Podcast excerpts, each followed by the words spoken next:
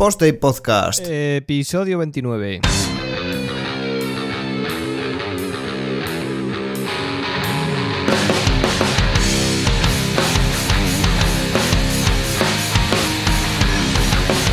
Pues hola a todos y bienvenidos a un Post y Podcast más, una zona crítica más, ya lo sabéis por la intro y por el título, lógicamente. Ya sabéis también de qué vamos a hablar porque lo ponen en el título.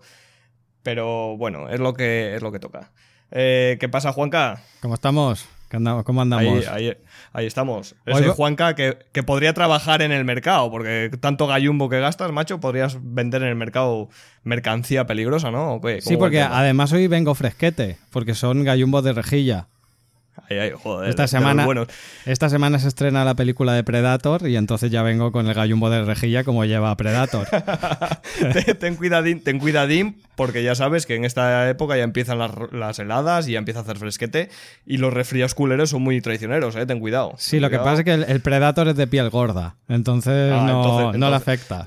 No, no, entonces, entonces vas cubierto, no pasa nada. Piel gorda y sangre caliente, que es un poco como se tiene que ir hoy en día por la vida, ¿eh? Porque como tengas la piel fina y la sangre fina, te, crujen. bueno, ¿qué, nos traes hoy? Cuéntanos. Pues mira, hoy vamos a hablar eh, con Roberto Tuñón, que ahora, lo presentaremos, que ya lo tenemos por aquí, y un poco la, temática a tratar, el, debate y la, controversia. Viene un poco por una charla que, dio en la, en la WordCamp de Irún de, de este mismo año, que si no me equivoco se celebró en junio, en la que daba una charla que se llamaba Diseñas o plantillas. Yo aquí voy a hacer un, inciso antes de que entre en escena Roberto, que ya sé que está ahí, está aguantándose la risa por lo del gallumbo, está ahí tal. Vosotros no le veis, pero bueno, para que lo, para que lo sepáis. Eh, en este podcast, por primera vez, he conseguido traer al puñetero Roberto, tío. O sea, llevamos detrás de él cuánto, Juanca. Bueno, diría que más que con Matías, pero es que es verdad. Me cago en la leche. Es que llevamos más, o sea, te diría más de un año detrás de él. Eh, parece la reina, el reino, la reina o sea, de, la, agenda, la agenda que tiene el tío. ¿Qué pasa, Roberto? Me cago en la leche. Muy buenas, no es para tanto. ¿Qué pasa? No es para tanto, no, no es para tanto. ¿Qué va?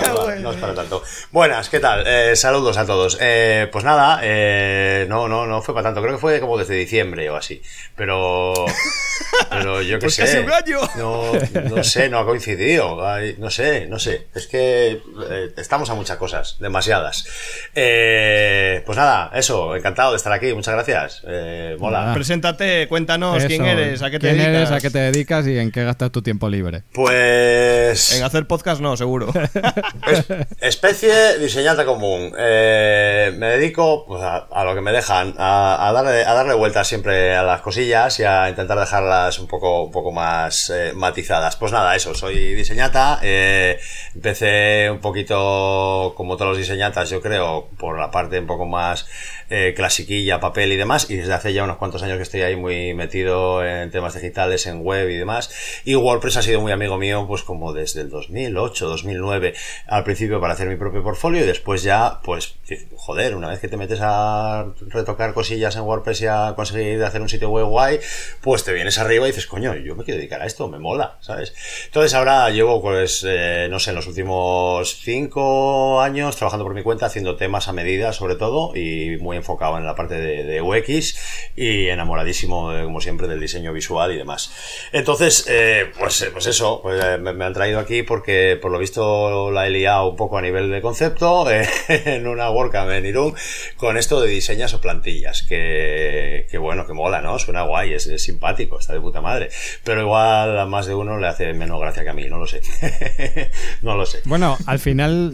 Eh, nos guste o no, la, zona crítica se caracteriza un poco por, si pudiéramos poner un eslogan, es nos hacemos más amigos de nuestros amigos y más enemigos de nuestros enemigos. y eso también está bien, o sea, al final... mola. Bueno, yo, yo no, no, tengo, que yo sepa, no tengo enemigos declarados, ¿vale? Pero... Eso pensamos, eso pensamos todos. Eso pensamos todos, ahí está, puede ser. Eh, que se declaren, ¿sabes? Si los hay, no hay problema. Pero, no, a ver, es un poco sobre todo para, yo qué sé, arrojar ahí un poquito de, luz y manera de darle vueltas a la manera que tenemos de trabajar a día de hoy, ¿vale? Eh, dentro de un poco esta trayectoria que yo he contado ahora mismo, he, visto muchas maneras de trabajar y, he probado algunas de ellas, por supuesto. Y pues yo qué sé, cada uno evidentemente tiene sus conclusiones y tiene su manera como más clara de hacer bien las cosas y bueno, choca que a veces la que más eh, se lleve o la que más se utilice sea justo la contraria a la que a ti te parece la más correcta. Entonces, bueno, de ahí venía simplemente un poco esta charla, ¿no? De querer, mm, eh, yo qué sé, hablar sobre el tema y darle vueltas y ver hasta qué punto pues yo que explicar mi manera de verlo y saber cuál es la de los demás. Yo siempre que hago una charla pienso que, que, luego al final no lo es tanto, ¿no? Porque no hay tiempo, pero mola que sea interactiva y luego la gente te diga, joder, pues yo no lo hago así, pues mola más esto, o yo qué sé, te confundes en esto otro. Es de puta madre, con lo cual... Enriquece mucho, sobre todo a nivel profesional. El, yo siempre digo lo mismo, si cada vez que diésemos una ponencia o un taller o un curso, un lo que sea, hubiese alguien que sepa más que nosotros en un punto concreto, específico y, y afinase ese, ese defecto que a lo mejor tenemos, eso es. Eh, todos saldríamos mucho más enriquecidos, los, los que están eh, expectando esa, esa, ponencia porque han aprendido algo nuevo, casi seguro. Y el propio ponente porque también está aprendiendo y está mejorando en un aspecto. Eso es. Lo que pasa que muchas veces, por, por desgracia, eh, muchos de los que saben más que el ponente se callan o a lo mejor no, no, quieren. Em, no sé cómo decirlo, no, no quieren no, la palabra tampoco es humillar ni es eh, faltar al respeto, sino simplemente no quieren eh, dejarle como que no sabe o, tal, y entonces se callan. Claro. yo creo que eso también es un error, ¿no? Está bien que, que, tú como speaker salgas desde tu punto de vista de yo opino esto sobre la metodología de trabajo, tal y cual y no sé qué, pero si hay alguien que opina diferente a ti, también te va a enriquecer de una manera u otra. a lo mejor te reafirmas en lo que opinas, eso es. pero puede que no y, que aprendas eh, una, una, forma nueva, ¿no? Todo depende, yo creo, del, punto de vista que tengas, del enfoque, porque si yo doy una charla, a mí la cultura esta que se lleva mucho en los últimos años de los gurús me da bastante por el culo, sinceramente. Eh, yo cuando doy una charla es porque me mola compartir algo, eh, o sea, dar una charla hace que tú te tengas que preparar el tema, o sea, que creces en ese tema, te lo pasas de puta madre entre los medios, los nervios anteriores y luego el momento de la charla lo pasas súper guay y el tema es que te mola un tema y quieres hablar de él, pero no porque te consideres un gurú del tema. Con lo cual estaría muy guay que la gente se lo tomase de la misma manera y te aportase cosas, incluso te llevase totalmente la contraria, es de puta madre. Pero eh, hay mucha gente que, yo que sé, el enfoque es lo contrario. Voy a un evento y se supone que el que habla es el que sabe y yo me tengo que callar. A mí, como eso nunca se me ha dado bien, ni en misa, ni en clase, ni en ningún sitio, pues. ¿sabes? Al final, la, diferencia de estar en, el otro lado del escenario es porque tienes un poquito menos de vergüenza de los que están sentados. Eso pero es. esa es la única diferencia. ¿eh? Eso es, pero no, no porque seas ningún gurú ni tengas la verdad universal ni mucho menos. Con lo cual, pues nada, eso. Eh, de hecho, creo que, en el caso que nos ocupa en el tema de, WordPress y WordCamps, eh, creo que en el 90 y muchos por ciento de los casos, yo querría pensar que en el 100%, pero sería un poco iluso. Eh, creo que en, el mayor parte de los casos los que damos una ponencia es simplemente por ilusión y por intentar compartir algo que conocemos. yo creo que, que, a mí me ha costado mucho aprender lo que sé y entonces si le puedo agilizar ese proceso de aprendizaje a alguien o, o, acortárselo dándole recursos o dándole esa idea, Eso es. pues oye, bienvenido sea. Yo lo hago con ilusión y con esa y con esas ganas, ¿no? Luego, si hay alguien que lo entiende diferente, pues oye, tampoco podemos hacer más. Es lo que tú dices, que tampoco. Diría incluso que es uno de los ingredientes guays de la comunidad de WordPress, ¿no? Yo cuando me asomo a la comunidad de WordPress, una de las cosas que me enamoró, aparte de la gente majísima con la que te encuentras, es eso, que te encuentras a gente dándote una charla que no van de gurús, ni lo son, ni lo quieren ser. O sea, que mira, yo controlo de esto, he estado trabajando los últimos meses con esto y te lo cuento. Jo, mola mogollón, eso, ¿sabes? No es de estas eh, debates tipo, no sé, eh, no sé con qué comparo, a lo mejor no lo comparo con nada, pero, ¿sabes? Otros, otros eh, tipos de congresos en los que sí que la gente sube a ser gurú durante 10 minutos o, 15 o media hora. Aquí no, aquí es mucho más llano, es mucho más normal, entonces molaría que participásemos más y llevásemos más la contraria. ¿sabes? Sí, sí, total, totalmente de acuerdo. Al final, realmente, de las discusiones y diferentes puntos de vista sobre un mismo tema es donde se aprende y es súper constructivo. Pero claro, las dos partes que lo discuten tienen que pensar así. Eso es, ahí está, sí, sí. Luego también, yo creo que hay tipos de ponencias. Eh, cuando es algo más técnico, como que, pues yo que sé, es más objetivo, ¿no? Es un, es un sí o un no, es así o no es así. O a lo mejor le puedes aportar que tú lo haces de otra forma y también vale. Pero cuando son otras como esta que vamos a hablar hoy sobre ella, que es un poco más de opinión, eh, bueno, hay una parte así más informativa que intento aportar conceptos, pero luego, sobre todo, era, ¿no? Con esos conceptos yo te doy mi opinión. Entonces, ahí sí que, joder, es súper participativa. Puedes eh, decirle, tronco, ni de coña estoy de acuerdo contigo, ¿no? Es así. no, al final no hay. Y además se genera un debate muy bonito, además. cuando hay diferentes opiniones eh, fundadas, eh, siempre, siempre es un debate muy bonito.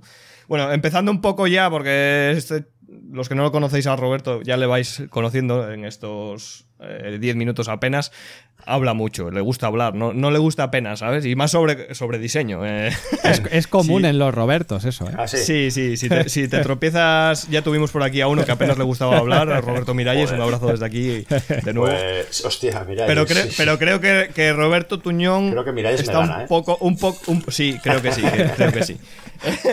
Entonces, bueno, empezando un poco con el tema, ¿vale? Empiezo yo, Juanca, si no te importa. Sí, vamos, vamos porque le echa un ojo a una línea de las que preparamos siempre para no olvidarnos los, puntos clave.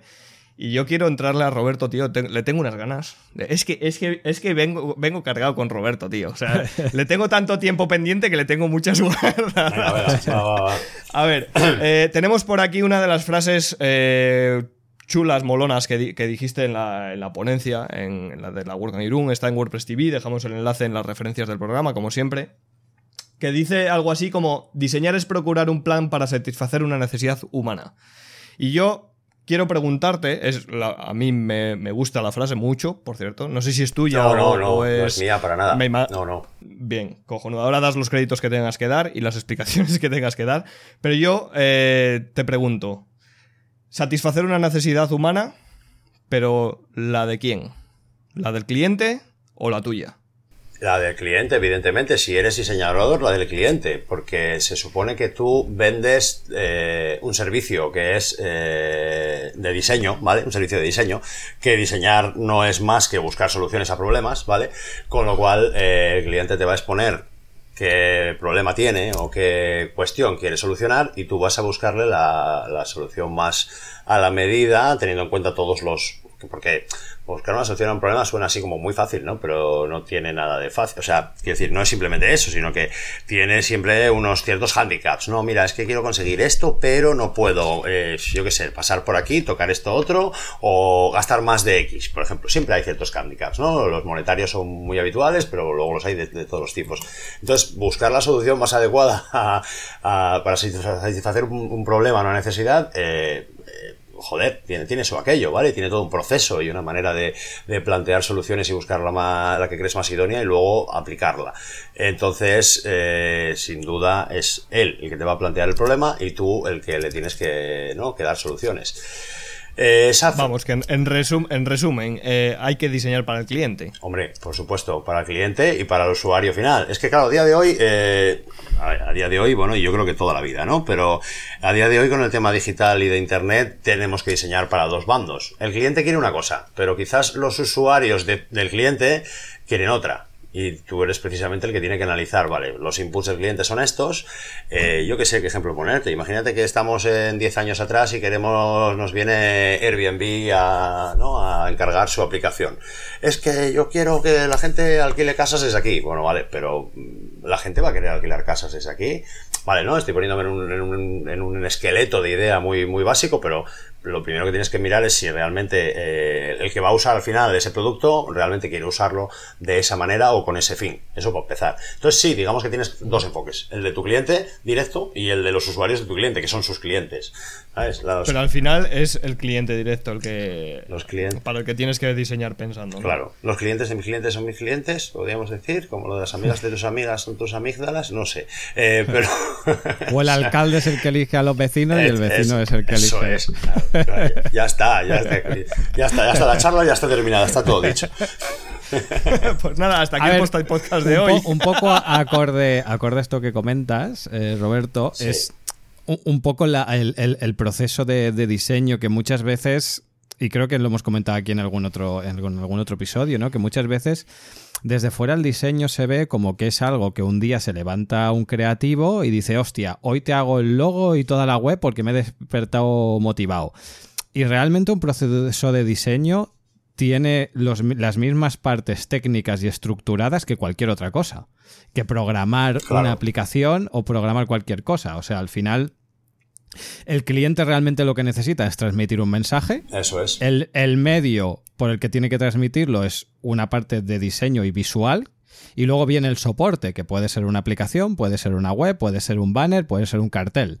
Pero el proceso primordial es que el cliente te explique la idea y lo que necesita transmitir. Y confiar en el diseñador que le argumente que esa es la mejor manera para transmitir lo que necesita. Eso es. Eh, y, en, es que y en ningún momento he hablado nada de ni de creatividades, ni de flipadas, ni de que hoy estoy motivado. Es un tema tan técnico como ese. Y muchas veces sorprende cuando cuando lo tratas así porque parece como que lo estás desvirtuando, pero es que ha sido así toda la vida. No, no, es que el diseño es, yo creo que es técnico en un gran porcentaje. Eh, ojo, la creatividad juega un papel, porque conseguir llegar a la solución más eh, adecuada para, llegar, para solucionar un problema eh, o para satisfacer una necesidad joder, requiere de creatividad, porque es que la creatividad también la tenemos como súper endiosada. La creatividad no es más que eh, mm, conseguir, pues mira, no, me acuerdo ahora mismo de la definición exacta, había unas cuantas definiciones muy chulas, pero vamos, al final es eh, conseguir buscar, o sea, encontrar la solución más adecuada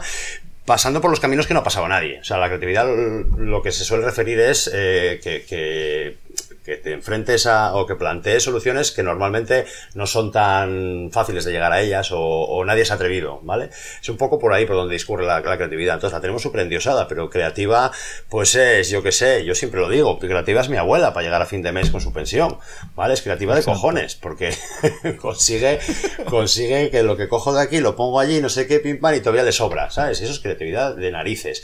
Eh, creativa es, no sé, el panadero que todas las mañanas, eh, no sé cómo lo hace, pero, pero tiene para servir al barrio entero y a todos sus clientes y, con lo que le sobra consigue hacer otro producto nuevo que son, eh, yo que sé, las migas para mojar, ¿no? Por ejemplo.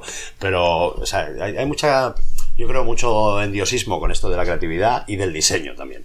Eh, el diseño, lo que decíamos, es mucho más técnico de lo que parece y es, pues eso, buscar soluciones. Y yo te, ahora en lo que acabas de decir, Juancar, te diría que yo lo englobo, yo lo estiro el concepto de diseño y meto también al proceso de desarrollo, porque para mí los developers, eh, hablo de los, de los developers bien entendidos, el término en inglés estándar, eh, son súper diseñadores, o sea, diseñáis, a ver, es que mm, siempre, siempre intento hacer la misma división. La parte visual es la que se ve y es la que, la, que llamamos diseño. O sea, solemos llamar diseño al diseño visual. El diseño visual es lo que está por encima de la superficie del mar en un iceberg. Pero por detrás, por debajo sabemos que hay un pedazo de bloque de hielo que lo mantiene, ¿no? Pues ahí debajo hay un montón de, procesos y de tareas. Una es la, la conceptualización, todo el análisis y toda la propuesta de soluciones para llegar a que aquello de arriba sea como se ve y, y como se usa. Pero otra mucha es todo el desarrollo. Es decir, por mucho que yo diseñe las cosas de una manera a nivel visual, como no tenga un equipo de desarrollo detrás que me lo apoye, no van a, no van a funcionar, no van a venir de nada. Con lo cual, para mí, están metidos totalmente en el proceso de diseño. Y además es que si te miras su día a día, ¿sabes? Yo hace años, cuando no sabía nada de código, que ahora sé un poquitín de nada, eh, y no me había codeado nunca con, desarrolladores, lo, pensaba algo mucho más matemático, mucho más jodido, que lo es.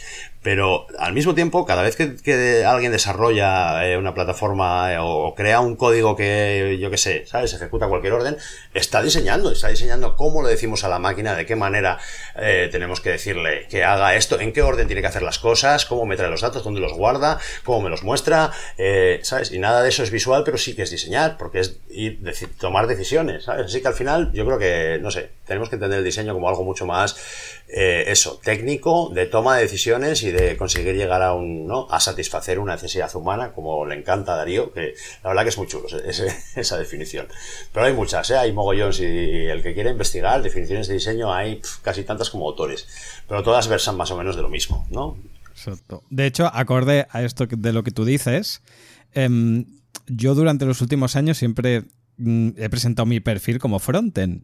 Y muchas veces yo notaba que decía frontend y luego cuando daba la presentación o hablaba de algo, siempre había alguien que venía y me decía, claro, pero es que tú eres programador. Claro.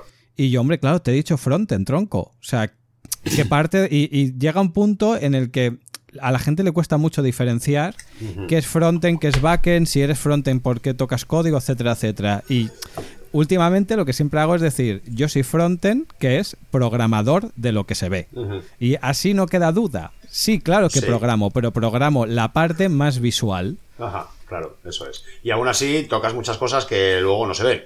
Eh, pero necesitas tocarlas para que lo que se vea luego poder modelarlo y poder dejarlo como lo necesitas. Entonces, sí, a ver, sobre todo en, cosas en las que sé que los, tres presentes y mucho del público eh, hemos estado metidos muchas veces es en, todo lo que es estructura de datos, ¿vale? Arquitectura de información, cómo se guardan los datos, dónde los tienes guardados para poder usarlos luego o combinarlos con otros datos y demás. Todo eso, para mí, es diseñar. O sea, habrá quien, quien me, diga que no y estaré encantado de discutirlo, pero yo creo que todo eso es un diseño de arquitectura de información. No, pues vamos a crear eh, todos estos bloques de datos que eh, en el mundo WordPress puede ser custom post types o lo que sea y van a tener dentro de cada uno va a tener esto, pues un campo título, un campo de contenido, un campo del tal, tal, tal y luego eso vamos a empezar a cruzarlo uno con el otro. Entonces cuando te muestro esto, te voy a enseñar que está relacionado con esto otro. Joder, anda que no es diseñar, eso, eso que estoy describiendo ahora mismo, ¿no? Es diseñar una estructura de datos. Diseñar y creativo también, que es otro de los puntos que siempre solo se asocia a los perfiles más eh, de diseño. Claro.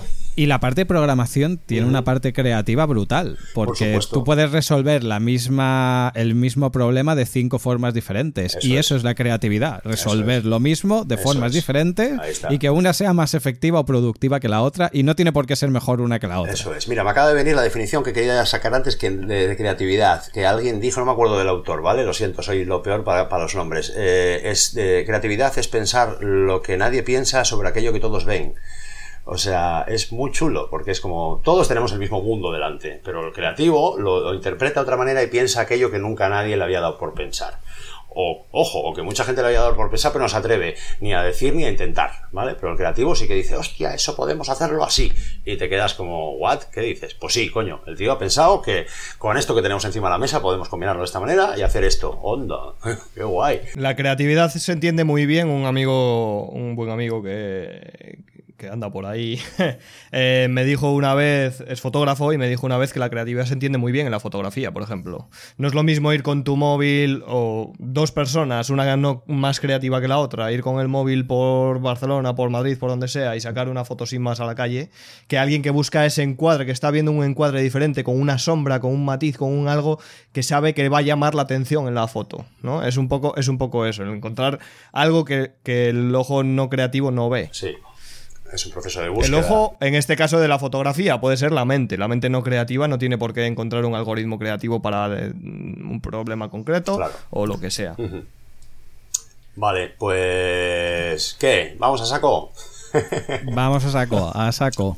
Bueno, eh, mm, no sé, a ver, yo eh, quería simplemente esbozar un poco lo que, porque no, tampoco vamos a hacernos a hablar de toda mi charla, pero sí que, ¿no? Como habíamos dicho, un poquito de, de puesta en escena, muy breve. Eh, yo lo que iba un poco con esta charla es que el proceso de diseño, bueno, pues es es algo muy antiguo, no es nada nuevo ni que me invente yo. ¿eh? Hay un montón de literatura sobre el proceso de diseño.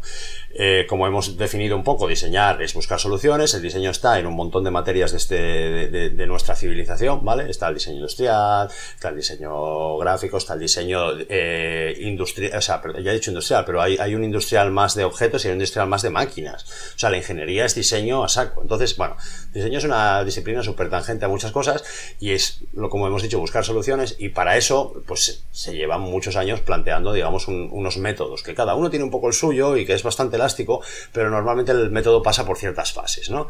Eh, no me enrollo y voy un poco al meollo del tema de, la charlita esta. A lo que, lo que quiere llegar un poco el, core de esta charla es que si tu proceso, si tú te saltas el proceso de diseño totalmente, eh, tu resultado no puede ser igual de bueno. Mm, normalmente no es así, ¿vale? A veces te puede salir de chiripa, pero normalmente no es así, porque no has pensado en un montón de cosas por en medio, no has tenido en cuenta ciertos factores y demás. ¿Y por qué digo esto? Pues porque creo que en el mundo del desarrollo web a día de hoy, sobre todo basado en WordPress, tendemos demasiado a eh, empezar el proceso de diseño en la típica lista de plantillas de Envato, por ejemplo, o de cualquier market eh, similar, ¿no? Hostia, a ver, a ver qué tenemos para hacer con WordPress, ¿cómo que qué tenemos para hacer con WordPress? A ver, párate un momento a pensar. WordPress es el core que funciona por debajo, es un CMS, un, gestor de contenidos. Tú a eso le puedes poner encima lo que te salga a las narices.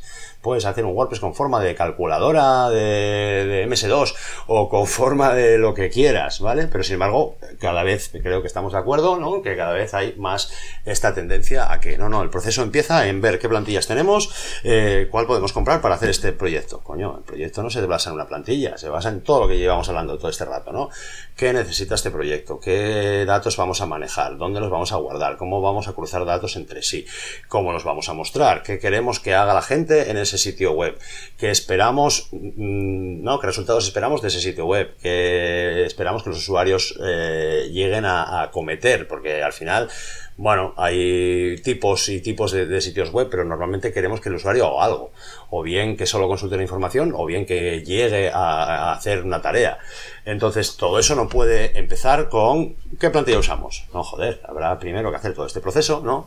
Que es, lo resumo mucho, porque ya te digo que, en la charla lo, digo un poco más largo, pero aquí simplemente voy a, decir un poco los titulares.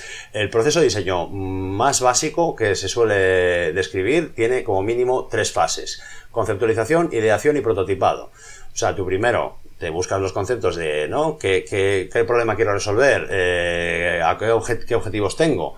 Eh, investigo un poco, ¿no? Cómo se bueno, yo qué sé, cómo se suele llevar a cabo este, este, esta problemática, cómo se suele resolver o cómo, en qué momento se da y demás. Eh, con eso te pasas a la ideación y ideas unas cuantas propuestas de soluciones, buscas la más eh, acertada y la prototipas ya rápidamente. Y lo suyo, eh, esto ya es un poco mezclándolo con el, el, mundo del UX, es que ese primer prototipo ya lo testes con usuarios y veas si funciona o no. Eh, coño, pues sí, la gente entiende cómo funciona esto y parece que lo quieren usar para solucionar este, este problema. Vale, pues entonces pasas a desarrollarlo, pero por en medio, no me quiero extender, pero por en medio tiene que haber varios test con usuarios, varias pruebas internas y demás, hasta que llegas a un producto final. Y de hecho, si aplicamos totalmente lo que se dice en el mundo del, UX y del Lean UX a día de hoy, eh, no llegas nunca a tenerlo del todo terminado, porque cuando tengas tu primer producto final lo vuelves a sacar, a testar con usuarios y y, alguna pulida le vas a sacar, algún pequeño pero le vas a sacar. Y así continuamente. Cuando quieras añadir una pequeña funcionalidad, de nuevo lo mismo, la prototipas, la testas con usuarios y la añades al producto y demás. Entonces, eh, no me enrollo, pero mm, eso, el proceso de diseño digamos que es uno y hace muchos años eh, la industria del diseño lleva desde el principio de la era industrial funcionando, ¿vale? Y no vamos a inventar ahora la rueda. Para diseñar algo hay un proceso. Para diseñarlo bien y de manera lógica. Cosa es que me digas, no, mira, que lo que tengo que hacer es una chapucilla de aquí al viernes para un cliente que no tiene presupuesto. Bueno, vale, pues pilla una plantilla y que sea igual que cualquier otro sitio web, ¿vale? Pero si lo que quieres es hacer un, proyecto un poco, digamos, profesional y decente y, el cliente que te lo está encargando tiene medianamente interés en un buen resultado, el proceso necesario es algo similar a esto, ¿vale? Adaptado, evidentemente, a tus métodos. Entonces, por eso el, título de esta charlita, ¿no? Diseñas o plantillas. Eh, ¿Diseñas o vas directamente a la lista de plantillas que puedes usar. que, por, otro lado, em, también es, curioso, ¿no? Porque muchas veces cuando se, saca este tema, parece como que, el que hace el tema a medida o el que defiende más la postura de, hacerlo toda medida y todos estos procesos que has dicho, es como que, que esté desvirtuando a, a, la otra parte o como que lo esté haciendo de menos o no. O sea, al final yo creo que estamos en un mundo libre en el que cada uno tiene su opinión. Entonces, tú tienes la tuya, yo tengo la mía y todo el mundo tiene la suya. Y eso no quiere decir que esa sea la opinión que manda, ¿vale? Porque al final vuelvo a lo mismo. O sea, opiniones, como hemos dicho alguna vez, hay como, son como los culos, que cada uno tiene el suyo. Y, y el tema está, está en eso, ¿no? De que muchas veces, o sea, cada uno tiene su fórmula y es la que defiende y a otro punto más que es al que voy cada uno define la forma de trabajar y la forma de hacer las cosas porque es lo que le hace sentirse a gusto y orgulloso con su trabajo. Y al final yo creo que ahí es el, punto final del todo. O sea, si, si, a ti te gusta utilizar plantillas, si te sientes a gusto con esas plantillas, y en vez de tener un cliente cada dos meses o cada un mes, prefieres tener dos clientes cada semana, y oye, te va bien así, perfecto. O sea, si es que aquí no queremos... O sea, no se quiere convencer nunca a nadie de nada, pero también deja al, que opta por un proceso más profesional, porque al final, eh, al final este es el resumen, o sea, contra más te acercas al mensaje que necesita el cliente y lo haces de una forma más compleja, más duradera en el tiempo, más elaborada, haciendo un tema medida, etcétera, etcétera, no, no lo haces, primero que no lo haces por un tema de egocentrismo para decir yo soy el más listo, yo soy de una élite y yo soy la hostia, sino lo haces porque crees que esa, desde tu punto de vista, es la mejor manera de hacerlo. Y además es otro punto, y es que contra más... Em, contra más cuides en detalle el desarrollo desde el minuto cero, más modificaciones vas a poder hacer en ese proyecto y vas a ir creciendo con él. Y es muy, muy difícil conseguir un cliente, pero es muy fácil mantenerlo si lo tienes contento. Y contra más bien esté hecha la base, más fácil es mantener ese, ese proyecto y más satisfactorio te va a ser a ti, porque si tú haces un tema y un proyecto desde cero, el día que tú lo coges, ya sabes dónde están las cosas y ya sabes dónde tienes los límites. Bueno, realmente tienes los límites que tenga la plataforma o que tenga el, que tenga el soporte en sí, que es la web. Pero no puedes tener unos límites, por ejemplo, que te vengan impuestos por una plantilla o que te vengan impuestos por un tercero, que no es que esté mal hecho o que no se adecua a lo que necesitas, es que está pensado de otra manera y tú has metido lo que necesitas con un calzador ahí, claca, te has sacado del asunto, pero de aquí tres meses y normalmente con, eh, concuerda cuando el cliente está ganando pasta, la web ya está posicionada y te vienen desesperados. Hostia, tengo que hacer esto porque me ha venido el SEO y me ha dicho que el marcado de la plantilla, que tenemos un problema, que Google nos ha indexado con 5 H1s en cada, en cada página.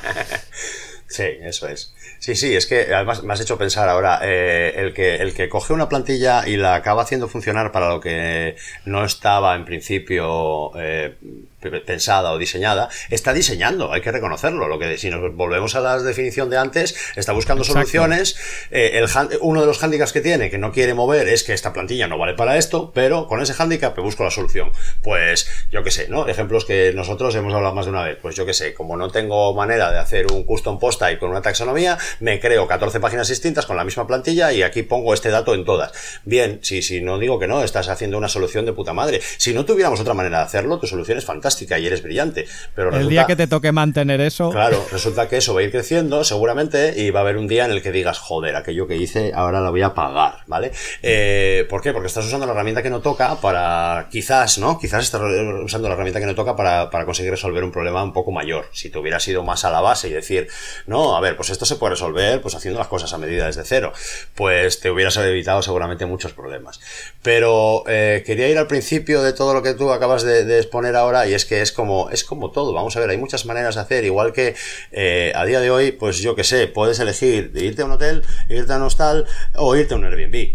¿No? Eh, cada uno elige lo que quiere, los productos están ahí, cada uno los, consume lo que le da la gana. Igual que puedes elegir, como toda la vida mi madre hizo, comprarse el mueble del salón en la mueblería de turno, o incluso pedírselo en un carpintero que te lo haga medida, pero a día de hoy puedes ir a Ikea, ¿vale? Y es todo mucho más fácil, modular, eh, lo montas tú mismo y demás. Bueno, pues tú eliges lo que quieres, pero luego no le pidas el acabado y las, las resoluciones a, un palo cuando has elegido el otro. A ver si me explico. O sea, cada una, cada cosa tiene su, sus pero su manera de, funcionar y su resolución, ¿no? Digámoslo así.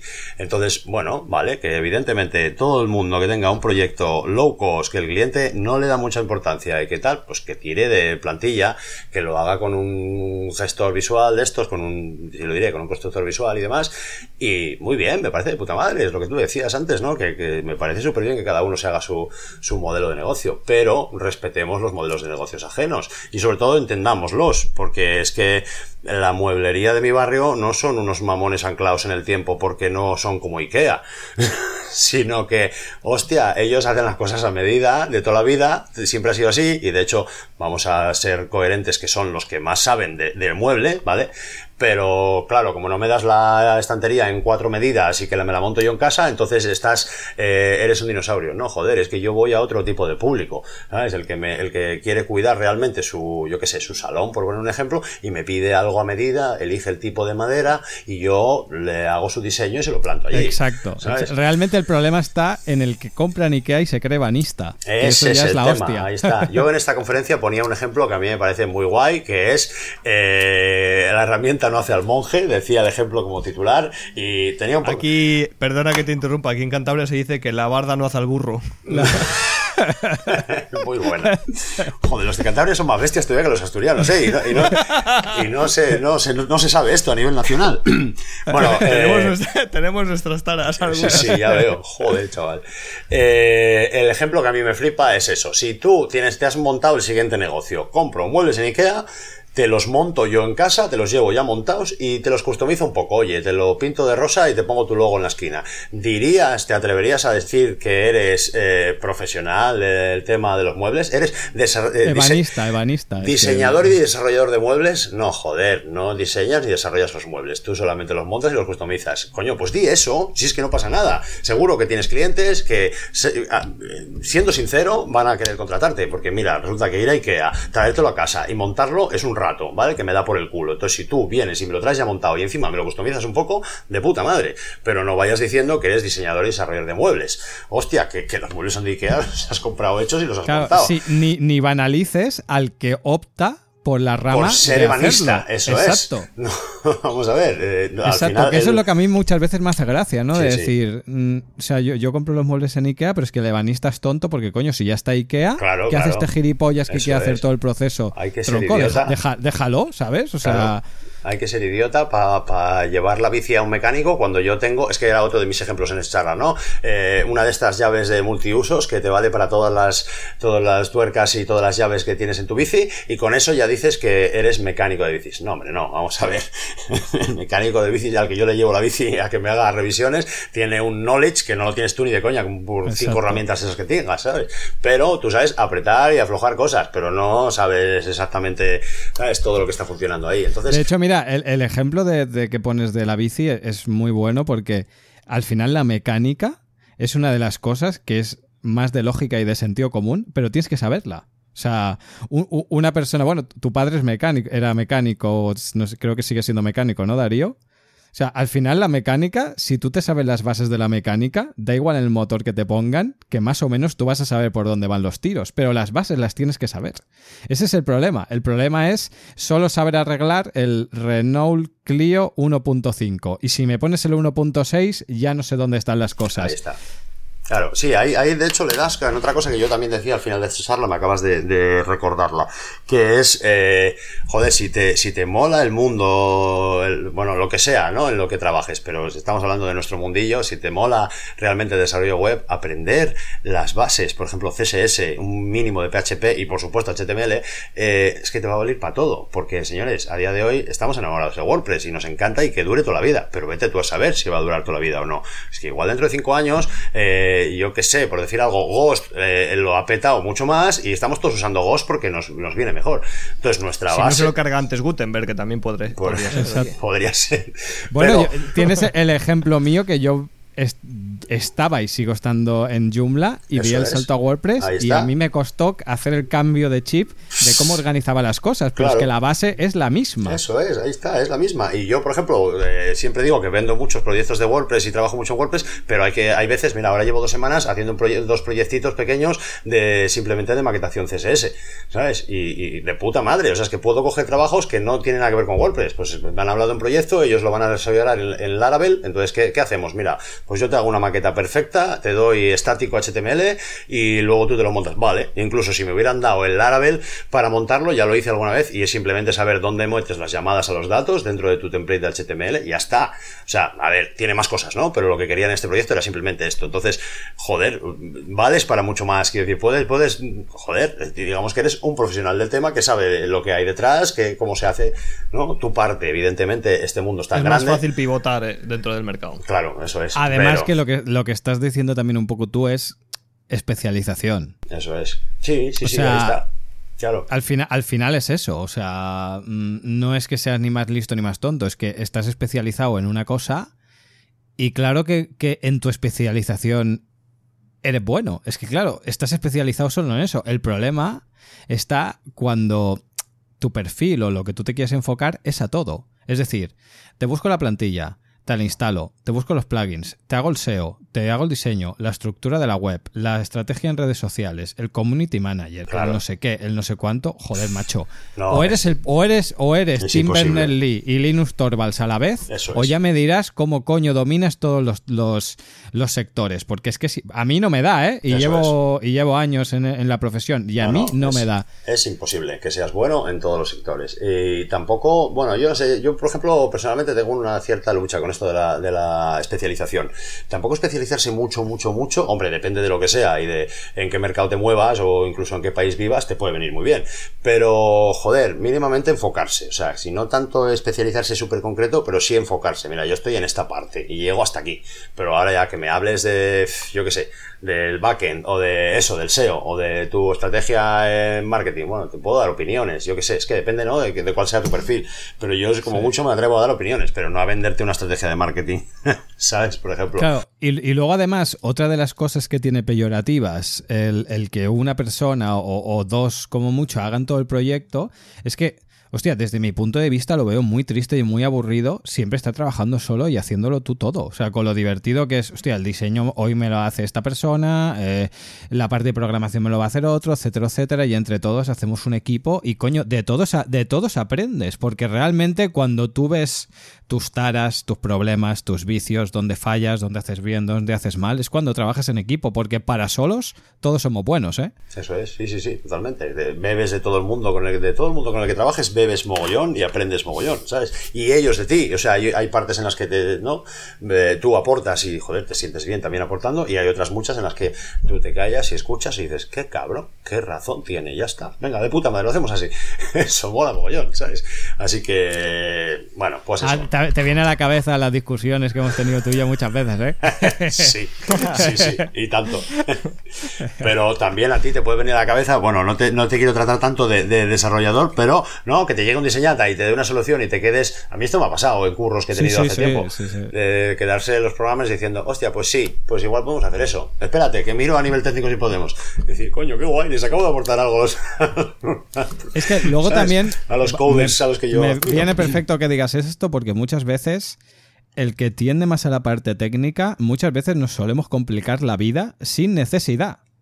Porque como a ti te gusta la parte técnica, es donde siempre pones el foco y como para el técnico es relativamente fácil hacerlo, muchas veces una cosa sencilla te quieres complicar la vida cuando es una cosa más funcional en el que no tiene que estar 100% perfecto. O sea, es decir, a veces una ñapa es la mejor solución de todas y no pasa nada por hacerla, siempre y cuando sepas que la estás haciendo y no se convierte eso, no se convierta eso en tu modus operandi en todo, porque entonces en dos días se te desmonta el castillo. Eso es. Y lo mismito lo puedes aplicar a los diseñatas, ¿eh? que nos encanta complicarnos la vida de, yo qué sé, este modulito de datos, ¿cómo lo pongo? Hostia, pues tiene que mostrar, tiene que ser súper explicativo, tengo que mostrar también esto otro, tiene que tener cuatro estados, porque luego cuando lo despliegas, y a lo mejor, no, a mí también me ha pasado de una vez, te, lo comentas con el, con el desarrollador de turno y te dice, pero ¿para qué te complicas?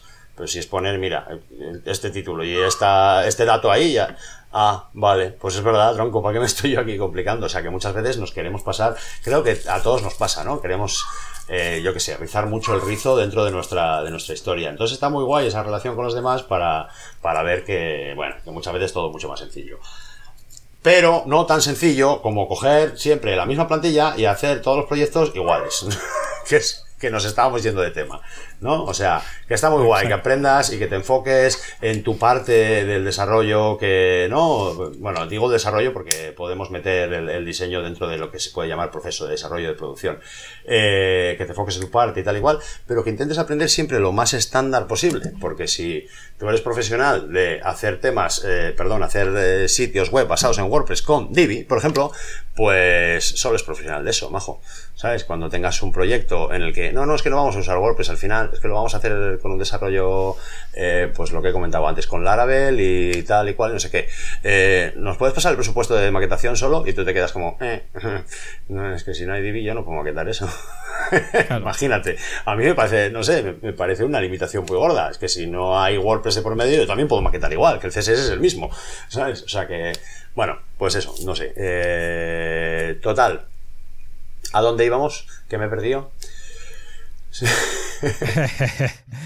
Estabas en el, en el punto en el que, bueno, comentabas un poco la parte del proceso artístico, proceso de diseño, conceptualización, etcétera, etcétera. Bueno, no sé, como nos hemos ido un poco para aquí para allá. Nos hemos ido por las ramas. Eh, qué, vale, pues raro, ¿verdad? Qué raro, ¿no? Sí. Bueno, sí, sí, por supuesto, el proceso, pues es como decimos, y lo importante es que haya un proceso. ¿Por qué? Porque ese proceso, llevarlo a cabo, te enfoca en, lo, que, en lo que quieres conseguir con ese proyecto. ¿Sabes? Eh, ¿Para qué sirve? ¿Qué quiero conseguir con él? Eh, o sea, hay ciertas preguntas que, de hecho, creo que Darío lo ha comentado también en una de sus charlas y él y yo lo hemos hablado muchas veces.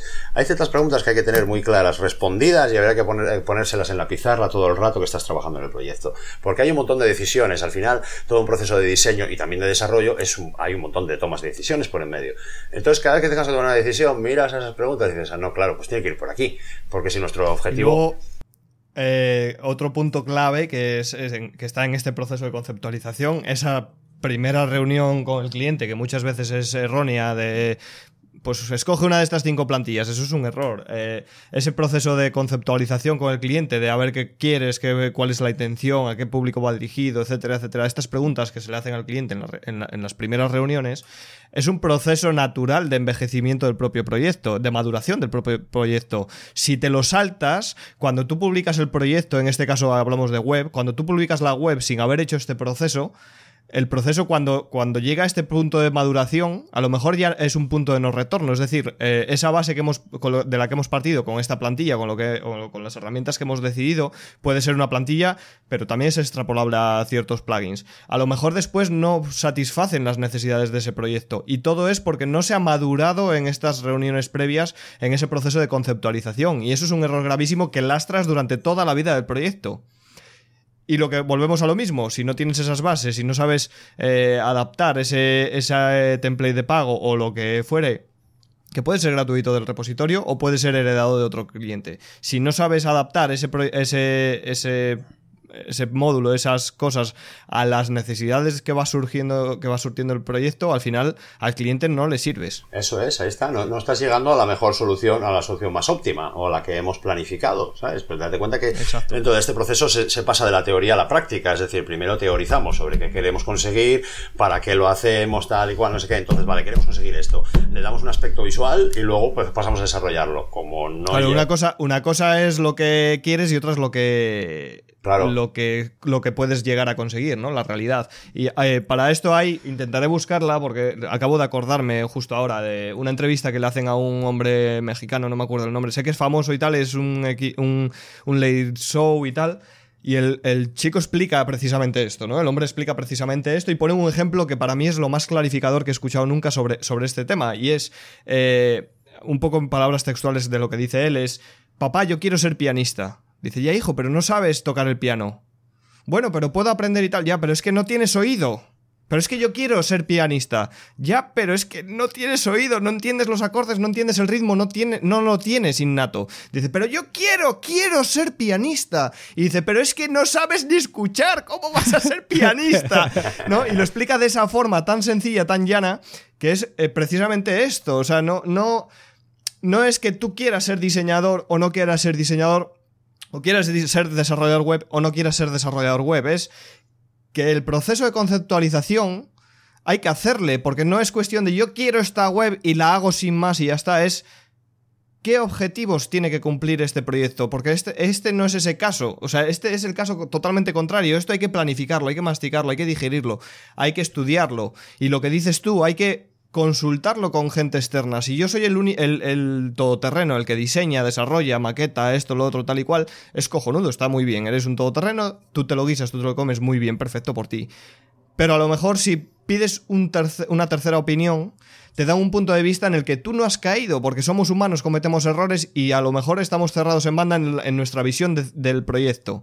Entonces es, es importante comunicarte con el cliente, es importante comunicarte con otros no cuesta nada coger a un amigo, como hemos hecho tanto Juanca como Roberto como yo mil veces entre nosotros, de, oye, tengo este proyecto y lo he enfocado de esta manera, ¿qué te parece? Y te dan un punto que dices, no había caído, no había caído. Y entonces eso te cambia absolutamente el 90%, directamente el 90% de lo que tú tenías enfocado. Y tienes que volver a reunirte con el cliente y decirle, oye, que es que he caído en esto. Y el cliente dice, pues mira, yo tampoco había caído. Y eso te hace repensar todo. Por eso es importante este proceso de conceptualización, porque en esa etapa es muy fácil cambiar el, rumbo. Después es un no retorno.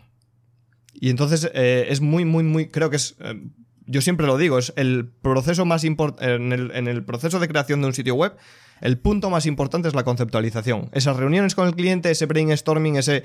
Eh, pido opinión a un colega de sector o a, un, o a mi madre o a mi padre o a quien sea, o a mi prima, de, oye, ¿qué opinas esto? ¿Cómo, ¿Cómo, usarías tú esta aplicación? ¿Cómo usarías tú esto? Y se lo enseñas y a lo mejor te dice que el botón está mal colocado. Y te hace cambiar la realidad del proyecto, ¿no? y yo creo que es un poco lo que pasa con, el tema de las plantillas, o temas en este caso de WordPress, eh, que este proceso se, pierde, pero se, pero se, pierde porque el proyecto está vinculado a, la propia plantilla y no hay forma de hacer otra cosa porque a lo mejor no tienes conocimientos o simplemente en horas no compensa.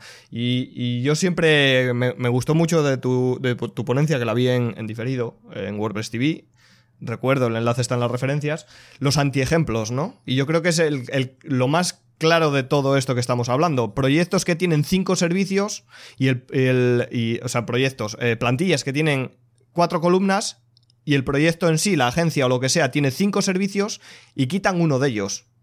Porque como solo hay cuatro columnas, pues pongo solo cuatro. Y entonces cuando, cuando el cliente llega en físico a la tienda, dices, no sabía que hacíais también esto. Ya, es que no lo tenéis en la web, ya, es que no entraba. Hostia, eh, eso es un error gravísimo, pero gravísimo. Claro, hay miles de ejemplos de eso, es, es Sí, claro, claro, claro. pero eso es un fallo de conceptualización, de prevenir, de porque si al, al, menos antes de escoger la plantilla el proceso es de conceptualización, luego la plantilla está más afinada, aunque sea comprada de pago o lo que sea. El problema es que buscas, ejemplo mm, más claro, más simple, web de restaurante, vas a Envat o similares y eh, restaurant Dem. Te salen 20, 30, 50 por valoración y coges los 5 primeros o los 10 primeros y al cliente le enseñas esos 5 y el que más le gusta visualmente. Pero claro, amigo, luego pones tus fotos y no es tan bonito. Eso es, no, para nada. Luego pones tus servicios y te quedas corto, te faltan columnas. O te sobran. O tiene un campo que es tan bonito que lo, relleno con lo que sea. Mm. Luego poca, broma que también en su defensa digo que muchas veces cuando, por ejemplo, el ejemplo que pones, te toca afrontar la web de un restaurante y nunca has hecho una o no tienes idea, ir a estos sitios para coger ideas es cojonudo. claro, porque claro, no dejan de ser diseños muy bonitos, muy bonitos. Y aparte que normalmente son súper generalistas y eso significa que han probado muchas formas y esa es la que mejor se adapta a todo. Por lo tanto, son ideas y soluciones que, aunque no se adapten a lo que tú necesites en concreto, te abren una, un abanico de ideas y de posibilidades que igual de un inicio, tú, porque al final todo profesional y todo trabajo tiene los vicios de la persona que lo hace, porque es que es inherente a ti, o sea, es imposible.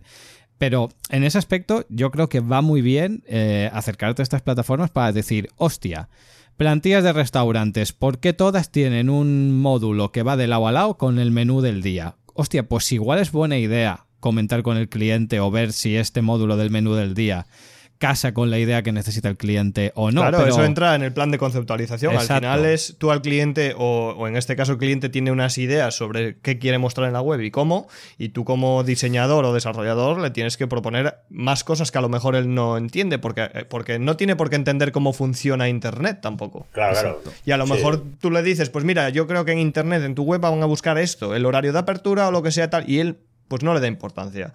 O es un ejemplo absurdo el del horario de la apertura, pero yo qué sé, se me ocurren mil historias. El hecho de reservar una, una mesa. ¿Por qué tengo que ir a la web del restaurante, coger el teléfono y llamar por teléfono si ahí a golpe de clic puedo decir tal día, tal hora me reservo mesa para cuatro? Y eso es un uso que a lo mejor el cliente no ve y entonces tú se lo explicas y él lo entiende y eh, esa es la conceptualización también, claro, es una parte de la conceptualización. O incluso al revés. Imagínate que el cliente te dice, es que eso de reservar online es un marrón porque yo no puedo estar todo el día en el restaurante con el móvil. Y tú le dices, ya, pero es que la plantilla viene con la caja para reservar, lo tenemos que poner porque si no, no sé qué poner. y eso, eso yo lo he llegado a oír, ¿eh? Por supuesto, claro que sí. Y lo mismo, el ejemplo que has puesto, Juan Carlos, del menú del día es muy bueno, pero también puede ser igual de, igualmente proporcional de negativo. Es decir, eh, no, es que la plantilla venía con lo primero que se muestra es el menú del día y resulta que mi cliente no lo actualizó nunca desde que yo le hice el site, con lo cual el menú del día está vacío. Lleva, lleva con espaguetis en la boloñesa tres años. Es el mismo, eso joder, ¿cuántos ejemplos hemos visto así? Que es que es de risa. Todavía esta semana he hecho un análisis para un proyecto de, mejorar un e-commerce y he visto varias de estas. De, es que en e-commerce, por ejemplo, para mí hay miles de esas. ¿eh? ¿eh? en el menú lo primero que hay es novedades. Te das novedades y no hay nada. los que venían en la plantilla. ¿sabes? Novedades. La, categoría novedades está creada ya. Pues que tú no usas novedades, no pones eso, quita eso de ahí. O entras en novedades y tiene la fecha y es producto del 2015, ¿no? Dices, hostia, pues lleva. Típico campo. Típico campo que se llevaba de moda hace, hace unos años, que era el hot news, ¿no? En las noticias calientes, que se, que se traducía muchas veces mal. Pero es que realmente es un blog personal donde estás contando tus anécdotas y tus cosas. ¿Qué Hot News? No, tiene sentido. Ahí está, Hot News de qué. Pero bueno, aún todavía en tema de noticias puedo entender que las últimas son las, pues yo que sé, las hot podrían ser las más visitadas, por ejemplo, pero que normalmente. Sí, sí, está claro. son ejemplos que dices. O las novedades. algunos... O las novedades son las últimas, ¿no? Pero yo, yo soy muy, como muy nazi para esto de la conceptualización y de, a ver, pero realmente tiene sentido esto. Y no creéis que, por ejemplo, en el mundo del e-commerce o de novedades, para mí es, es un concepto totalmente vacío. ¿Qué es una novedad? Lo último que te llegó a ti en tu stock, porque para mí eso no es ninguna novedad. A lo mejor ya conozco el producto hace dos años, pero a ti te llegó la semana pasada. O que es una novedad, lo que tú más quieres vender. Entonces no es una novedad, es lo que tú más quieres vender. O sea, ofertas sí que puede ser algo lógico, ¿no? Pues ofertas, tengo esto en oferta, pero novedades es un, es un término como súper al aire, ¿no? Sin embargo, está en mogollón de e-commerce, creo que viene. A no ser que tu modelo de negocio se base en el que tú cada semana tienes novedades y, tienes una rotación muy bestia. Claro. Y las novedades es súper importante. eh, pues cuidado, que tiene todo el sentido del mundo. Claro, una tienda de cómics, por ejemplo, pues los últimos números de cada serie serían novedades. Pero en una tienda de, yo qué sé, de test o de electrónica, ¿qué son las novedades, tronco? Si están saliendo cosas todos los putos días nuevas. Novedades es lo que te llegó a ti al stock. Pues que a lo mejor se ya lo compré yo en AliExpress el mes pasado. O sea, para mí no es novedad. Es que es, muy peliagudo ese tipo de, Por eso, ahí veríamos, ahí podemos, por ejemplo, joder, podemos ver un ejemplo aplicado de si lo has diseñado a medida, no hubieras puesto novedades. Pero como has cogido una plantilla que lleva novedades, pues ala, ahí tienes esa sección que no vale para nada. ¿Sabes? Y que, ojo, esa sección posiciona Google, eh, hace eh, falsa affordance que se llama en el mundo del UX con el usuario porque va todo enchotado a novedades y no se encuentra nada, no se encuentra un artículo todo cutre ahí, eh, o sea, mal, mal por, muchos lados, ¿sabes? Pero, pues eso, no sé, eh, el caso es que, mm, retomando un poco lo que decía Darío ahora, que, que me ha venido a la cabeza varias cosas, y es que tampoco lo vamos a criminalizar del todo, es decir, si tú haces Quiero decir que lo que, lo que, lo que intento ahora eh, discernir es que son dos cosas por separado. Que tú hagas bien tu trabajo, digámoslo así, a nivel de proceso, de diseño y de conceptualización, no está ligado con que uses una plantilla o desarrolles a medida o se lo encargues a Pepito, ¿vale? Exacto. No está ligado, pero eh, lo estamos eh, hablando todo junto porque creemos que se suele hacer. Es decir, hay un, hay un perfil profesional que se lleva mucho a día de hoy, que es el que se salta todos los modus operandi habituales del trabajo y coge y directamente empieza su, proceso de, trabajo en el listado de plantillas de Envato, por ejemplo. Pues es, es, de eso de lo que estamos hablando. Ahora, si tú te has hecho tu proceso de diseño, tú has conceptualizado, has mirado lo que necesitas, sabes a dónde vas, incluso conozco gente que tiene hasta un diseño visual ya preparado pero luego lo resuelve con una plantilla comercial, pues vale, me parece muy bien. A mí, personalmente, no me gusta hacer eso porque me han dado más marrones que alegrías las plantillas comerciales. Pero si a ti va bien, te va bien haciéndolo así y a tu cliente también, pues me parece súper ok, ¿vale? O sea, no, no, no tengo nada que decir. Pero eso sí, sé sincero y explícale al, ¿no? al cliente que mira, esto es una plantilla comercial, por eso mi precio es mi precio. Yo creo que sería lo lógico, ¿no? Que, hay que explicar en un caso así.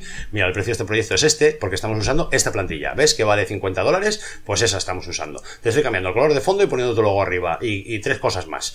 ¿Vale? Entonces que sepas que tienes eso. Entonces, si el año que viene se te ocurre que ahora vamos a meterle a la web no sé qué módulo nuevo, que sepas que no lo puedo hacer. Ahora tenemos que empezar de cero a hacer una web a medida para ti.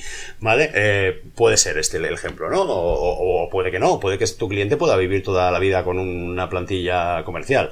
Depende de cada, cada, proyecto es un mundo y cada eh, y el, mundo es muy grande y cada proyecto. Eso es. Y efectivamente hay proyectos para todos los perfiles, lógicamente. Entonces yo entiendo mucho a mucha gente que me defiende, no, pero es que yo que sé, tengo clientes que no llegan a ese presupuesto, ojo que yo no tengo ningún cliente maravilloso, ¿eh? pero hay que, hay que intentar exponer las, eh, ¿no? los pros y los contras de cómo se hacen las cosas para ver si el cliente se decide invertir un poco más. Pero si el cliente no tiene más que ese proyecto y tú lo quieres coger, pues vale, lo puedes hacer con un Divi, con una plantilla del tipo que sea. Pero sé, no, sé lo primero sincero con el cliente y lo segundo coherente con las invitaciones que tienes. No vayas luego diciendo que para qué coño nosotros hacemos las cosas a medida. Joder, pues hacemos las cosas a medida porque algunos, algunos clientes, gracias a Dios, necesitan cosas a medida. Es que las necesitan, joder. no hay más que decir. Entonces, eh, con esto igual llegamos a esa frasecita muy chula que a mí me apetecía comentar, que también la dije en la charla, que es que se dice mucho de que todas estas herramientas que tenemos a día de hoy, todo este tipo de, plantillas y demás, están aquí para democratizar la web, ¿vale?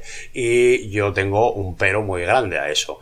Eh, todas esas plantillas, desde mi punto de vista, son una gama de productos que me parece muy, muy lícita. Democratizar con cosas de pago, ¿eh? A mí el concepto me rompe el culo, pero una gama democratizar con cosas de pago. Una gama de productos, he dicho. O sea, estamos hablando de mercado, siempre, en todo momento de mercadotecnia. O sea, hay cierto tipo de empresas que han visto una oportunidad de mercado en darte las cosas ya hechas para que precisamente te saltes eh, todo este proceso que estamos hablando y todos los perfiles profesionales que se implican en él, que somos los aquí presentes y muchos de los que están escuchando, ¿vale? Y no vamos a luchar contra eso, es perfectamente lícito. O sea, si yo, si eh, fulanito tiene X negocio y quiere montarse él mismo la web, se coge un Divi y se la monta, me parece súper guay. Pero, sin embargo, no son tanto para eh, que un profesional se venda como montador de muebles de Ikea, a ver si me explico. son, desde mi punto de vista, esos, esos productos son para el cliente final, para que no quieras contratar a nadie que te haga la web y te la hagas tú mismo. ¿Sabes? Sin embargo, yo creo que el profesional que se vende como desarrollador web, que usa esas herramientas, para mí está un poco perdido, sinceramente. ¿eh?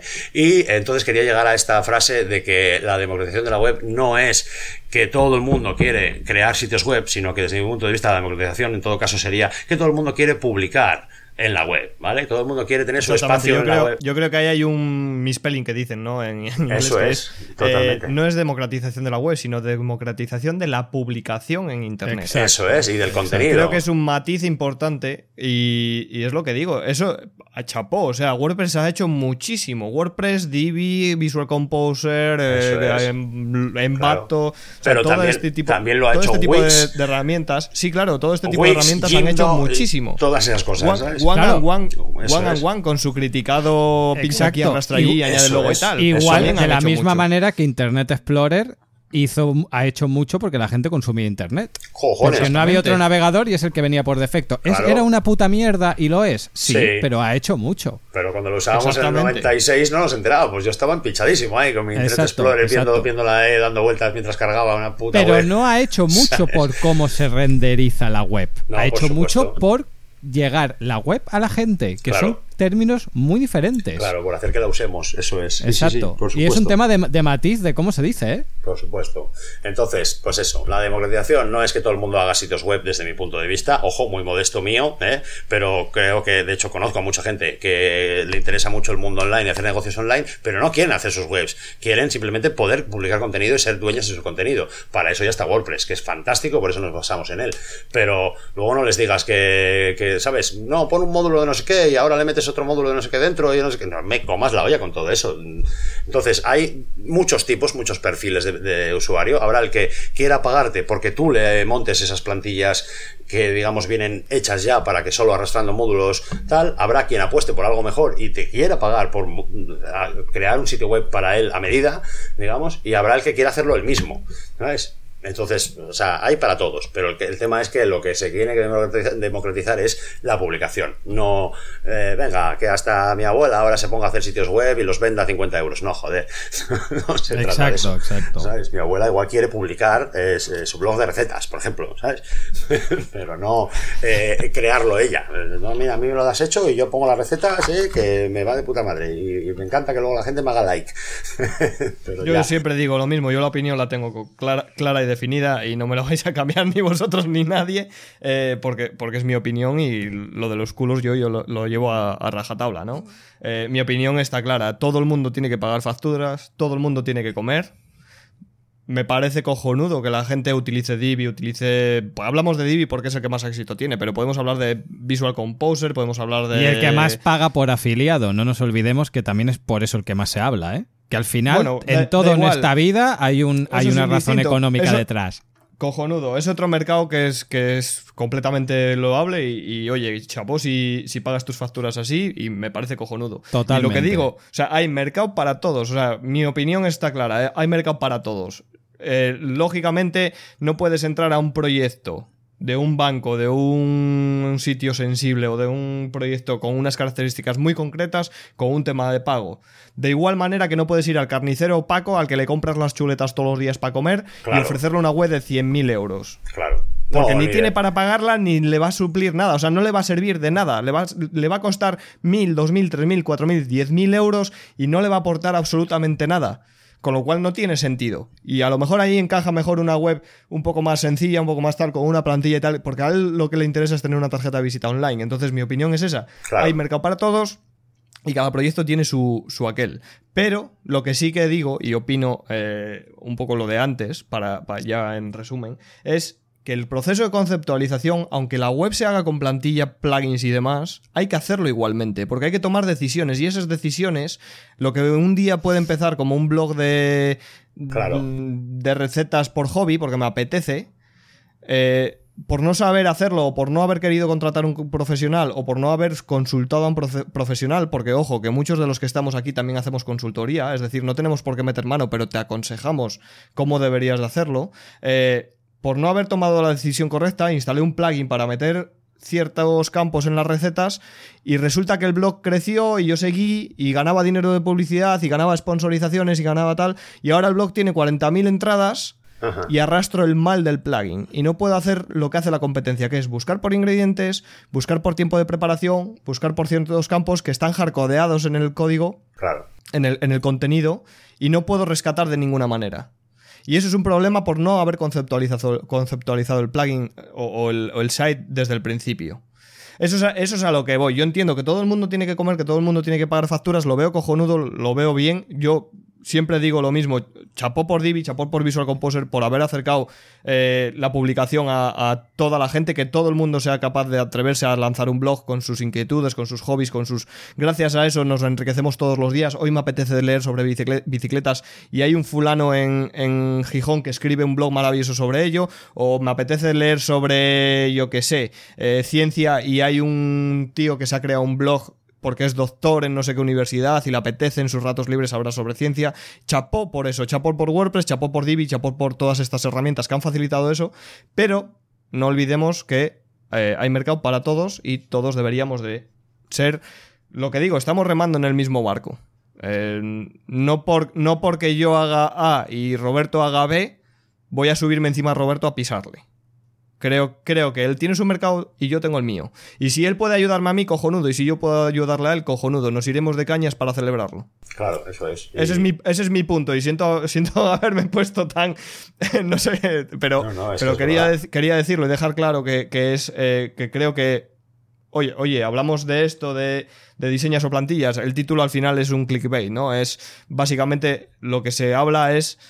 Conceptualiza tu proyecto aunque después decidas usar la herramienta que quieras. Porque si nos ponemos nazis eh, o, o, toca cojones, al final el, el propio WordPress es un, un, una decisión que a lo mejor no deberíamos sí, de tomar. Sí, exacto, exacto, En según qué proyectos. Yo he visto webs que son tipo tarjeta de visita donde solo sale la información de contacto hechas con WordPress.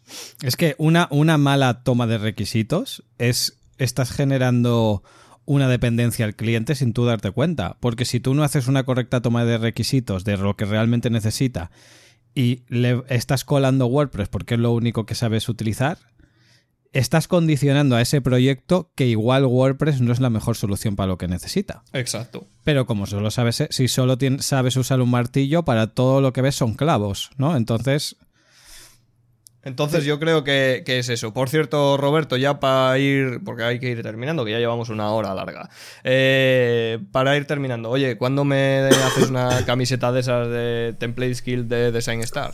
Pues estoy pendiente de ello, ¿eh? pero yo creo que los voy a hacer, sí, sí. El día de la charla lo dije un poco coña, pero yo también la quiero, con lo cual. Sí. Totalmente, totalmente. Sí, sí, le voy a pedir precio, le voy a pedir precio a, la empresa que le suelo encargar las camis y sí, sí, sí, ya os, ya os diré. Porque ya nos dirás, no sé, no sé si con los mismos colores, pero bueno, todo esto es porque en la charla ya lo veréis. Al final eh, hice una diapositiva así en plan un poco coña que pone Template Skill de Design Star, que mola bastante, ¿vale? Está, está muy chulo. Y el concepto, ¿no? Yo creo que es como... Y hay, hay un, acorde a esto, ¿no? Hay una cosa que siempre me ha hecho gracia, ¿no? Que esto que tú dices de las plantillas mataron al diseñador, siempre se dice y parece que sea una verdad como una casa, ¿no? Y entonces yo digo, coño, ¿y el software libre por qué no mata a los programadores? Si todo programador está liberando su código y enseñando cómo se hacen las cosas. Y es al revés. Contra más se publica y más libre es, eh, más gente está aportando a ese proyecto. Entonces, en un lado parece que tiene todo el sentido del mundo y en el lado del diseño parece que te estés quitando el trabajo. No, no, o sea, no tiene nada que ver. Y luego volvemos a lo de siempre, que sea software libre, que sea todo abierto, todo accesible, que lo podamos modificar, que tal y cual, no quita para que haya gente que se salte estos procesos de diseño, de conceptualización y demás, y gente que siga ejecutándolos porque los concibe así. O sea, hay empresas muy grandes que utilizan WordPress que para hacer cosas eh, auténticamente salvajes que el proceso es exactamente el mismo que si lo hiciesen a medida. Conceptualizan, toman de requisitos, esto, lo otro, tal, tal, tal, y terminan decidiendo que la herramienta a usar es WordPress. Pero el proceso es el mismo, exactamente igual. Otra cosa es que haya quien se lo salta. Bueno, pues cada uno con su trabajo y con su ombligo haga lo que, lo que considere y lo que, y lo que quiera. Eh, yo creo que la, conceptualización hay que hacerla antes de escoger la herramienta y escoger el, el tema o lo, que, o lo que vayamos a escoger. El mensajito de este coña para mí es que el, design star que dice en esta frase en plan de en plan de coña es el que hace todo el proceso de diseño bien hecho, no el design star de no que hace joder vaya fondo más chulo que has puesto, vaya degradado más guay aquí y vaya bien que queda no sé qué. No, el design star es el que joder eh, ha cogido los requisitos, ha pensado las soluciones, ha llegado a la mejor solución y ha planteado no cómo desarrollarla, cómo llevarla a cabo y cómo tal. Entonces eso es lo que yo creo que matan las plantillas ¿vale? Que lo que acaba de decir Darío, la puedes usar bien y puedes, ¿no? Igual que decides WordPress, puedes decidir también que lo haces con un Divi porque te vale. Bueno, pues te vale, pero sabes lo que estás haciendo, sabes a dónde quieres llegar y, sabes por qué has escogido esa solución. Sin embargo, todos sabemos, ¿no? El, otro ejemplo que hemos hablado ya varias veces a, lo largo de este, de este ratito, ¿no? Que simplemente cojo la más mona, que además a mí lo que me llama la atención, señores, es que eh, se eligen las plantillas en Envato por el, el shot este de la home. Vale, que luego puedes ir a ver la demo y te ves otras páginas, ¿no? Pero lo que primero te entra por la, por la cara es la home. Al final la home es lo menos importante de un site, joder. Lo importante es la estructura de información y cómo Esto me, me, recuerda cuando íbamos al videoclub y elegían las películas por la portada. Por la carátula, sí, o, los libros por, la portada. Te comías tremendas mierdas. Claro, eso es, sí, sí, sí. O los discos. esta, esta peli no la veo ni por las palomitas, tío. Claro. Sí, sí. Muy heavy. Pues eso, que no matemos a la estrella de diseño, que es una manera ¿no? de, metaforizar al que hace el proceso bien hecho y está realmente diseñando. Porque diseñar no es, guau, vaya chulo que lo dejé, vaya degradado de fondo ya, pero ¿y eso para qué vale? ¿Sabes? De hecho, eh, esto que dices, a mí una de las, eh, muchas veces lo comento y es que... Em, los mejores trabajos en los que yo he tenido la oportunidad de, que entrar un diseñador a afrontar esa parte es cuando yo he podido reunirme con el diseñador, traspasarle o directamente el contacto con el cliente o explicarle perfectamente las necesidades de ese proyecto y además tener avanzado ya todas las entidades de datos que va a tener esa web. O sea, secciones al fin y al cabo, custom post types, y la estructura de datos que va a tener. Y qué es lo que desde el punto de vista de necesidad del cliente se necesita ver y jugar en cada sección. Y en contra de lo que uno piensa de decir, hostia, pero esta información al diseñador le da igual. No. Joder, porque ¿cómo le va a con esa igual? información el diseñador puede hacer virguerías, porque Claro. sabe con qué datos y con qué cosas puede jugar y dónde puede plasmarlos en el diseño para que toda la estrategia de programación de la web, de desarrollo y diseño vayan de la puta mano. Y es lo que muchas veces no se entiende. Eso es, pero sí que a mí yo, no sé, igual yo soy muy obtuso dentro del mundo de los diseñatas o algo así, pero eh, a mí me ha pasado toda la puta vida, ya, ya no en el mundo web, sino imaginaros, yo que sé, hace años trabajando en agencias, mira, hay que hacer un cartel, un flyer, un lo que sea, para, ahora, hazme algo, algo chulo con esto. ¿Algo chulo qué? ¿Para qué es esto? O sea, siempre que diseñas algo tienes que saber para qué se va a usar. O sea, no es lo mismo hacerte, vamos a irnos del mundo, de nuestro mundo de web para, para poner los ejemplos. Si te hago un cartel, no es lo mismo que vaya a ponerse dentro de una disco, que está oscuro, ¿vale? A que vaya a ponerse en la calle. No es lo mismo que me lo vayas a imprimir en tamaño 3 o en un 70-50. Porque entonces las cosas son distintas. Puedo meter más información, va a ser legible, eh, a qué distancia se va a ver, una valla publicitaria de la autopista, nadie la lee. Tiene que ser algo muy que entre por el ojo en, en un Exacto, solo vistazo. Pero un cartel de, yo que sé, todo el programa de unas fiestas que está en un tablón de anuncios, pues sí, pues vale, pues ahí puedo meter todo esto. Entonces, no, son, hay mil ejemplos que se pueden poner al respecto, pero siempre es lo mismo. Hay que primero Porque, ¿sabes lo que pasa? Que cuando una mala práctica se extiende mucho, se convierte en un estándar de facto. Claro, Por ejemplo, se ha extendido al- hasta la saciedad el diseñar sin el contenido. Eh, y eso tú se lo dices es. a alguien que eh, maquetaba periódicos en los años 80 o 90 y te coge del cuello, te saca a la calle y te mata. Porque sin el puto contenido tú no puedes maquetar las columnas que va a haber en un periódico, en una revista o en dónde. Porque el mensaje a transmitir se va a desvirtuar. Porque lo que importa es el contenido, no que quede bonito. Eso es, Evidentemente que cuando tienes el contenido, sabes el medio donde se va a aplicar, lo vas a dejar bonito y de puta madre. Eso es. Pero no se puede hacer sin esas dos. Y Claro. es lo que no se entiende. Claro, claro, por supuesto, es que es así, es que no, no hay más hostias. Eh, bueno, vamos, sine qua non. Está claro que diseñar no es hacerlo bonito, no es la capa visual, es todo el proceso de tomar decisiones que hay detrás. ¿Sabes? Y luego la capa visual, pues claro, pues está guay. Mira, un ejemplo que se me está ocurriendo ahora poner. Dribble, conoceréis Dribble. Yo soy el primero, es que lo que también quería comentar es que soy el primero que se hace pajas como diseñante que soy con eh, diseños visuales fantásticos, ¿vale? Yo entro en Dribble y me cae la baba. Hay maravillas, pero la gran mitad, o sea, si aplicas un poco de este concepto que estamos diciendo, la gran mayoría de diseños dices, vale, y esto vaya chulo que es, pero ¿para qué vale, tronco? ¿Y, y cómo ¿Dónde lo se haces? aplica? Sí, sí. claro, te enseñan un diseño de una web y solamente es un frame así como panorámico, súper chulo, que solo vale para la parte de arriba del scroll de la home, ¿vale? Con el titular súper chulo, con un gráfico detrás de súper guay, el menú en vertical ahora que se llama mogollón y tal. Vale, vaya majo. ¿Y el resto del site, majo? O sea, tú dices que has diseñado esto porque me enseñas esto. O sea, espero que hayas hecho más cosas que no estás poniendo aquí, ¿no? Pero.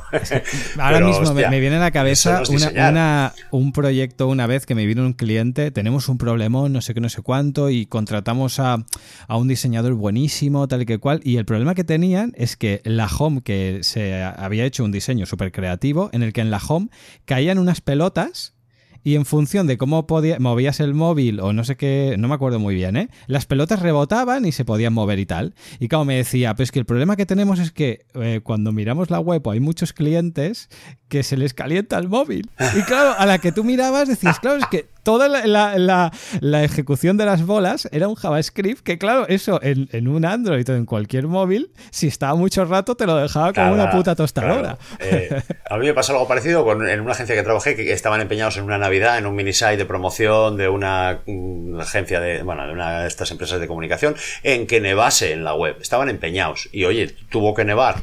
Eso sí, nos pasó que el primer día, hasta que luego lo encontramos el fallo, pusimos uno de esos scripts que eh, hacen que pase la, nieve por encima y luego los botones no eran clicables porque estaban detrás de esa capa.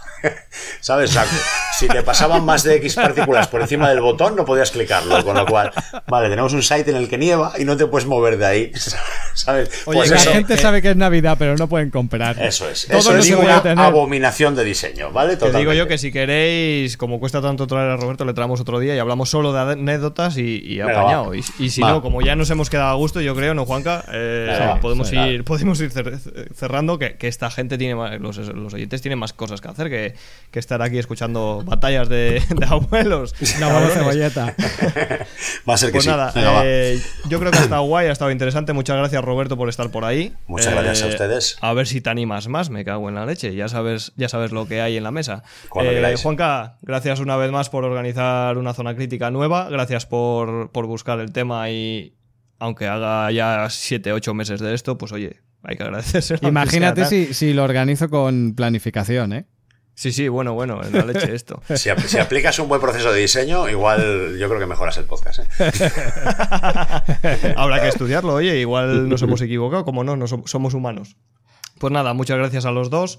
Eh, ya sabéis que si os ha gustado hay que compartirlo con la gente, dejar un comentario en dariof.com barra podcast, buscáis el episodio. Este va a ser, si no me equivoco, el 29, ¿no? O el 20 sí, 29, 30. Sí, no me acuerdo. 29, exacto, sí. Eh, buscáis el, podcast, le dejáis ayer un, com- un comentario, nosotros le daremos por saco a, a Roberto si hay alguna duda para que, para que conteste, o la contestaremos nosotros mismos. y- Podéis comentar y con la siempre. respuesta, la respuesta a la gran pregunta: ¿tú diseñas o plantillas?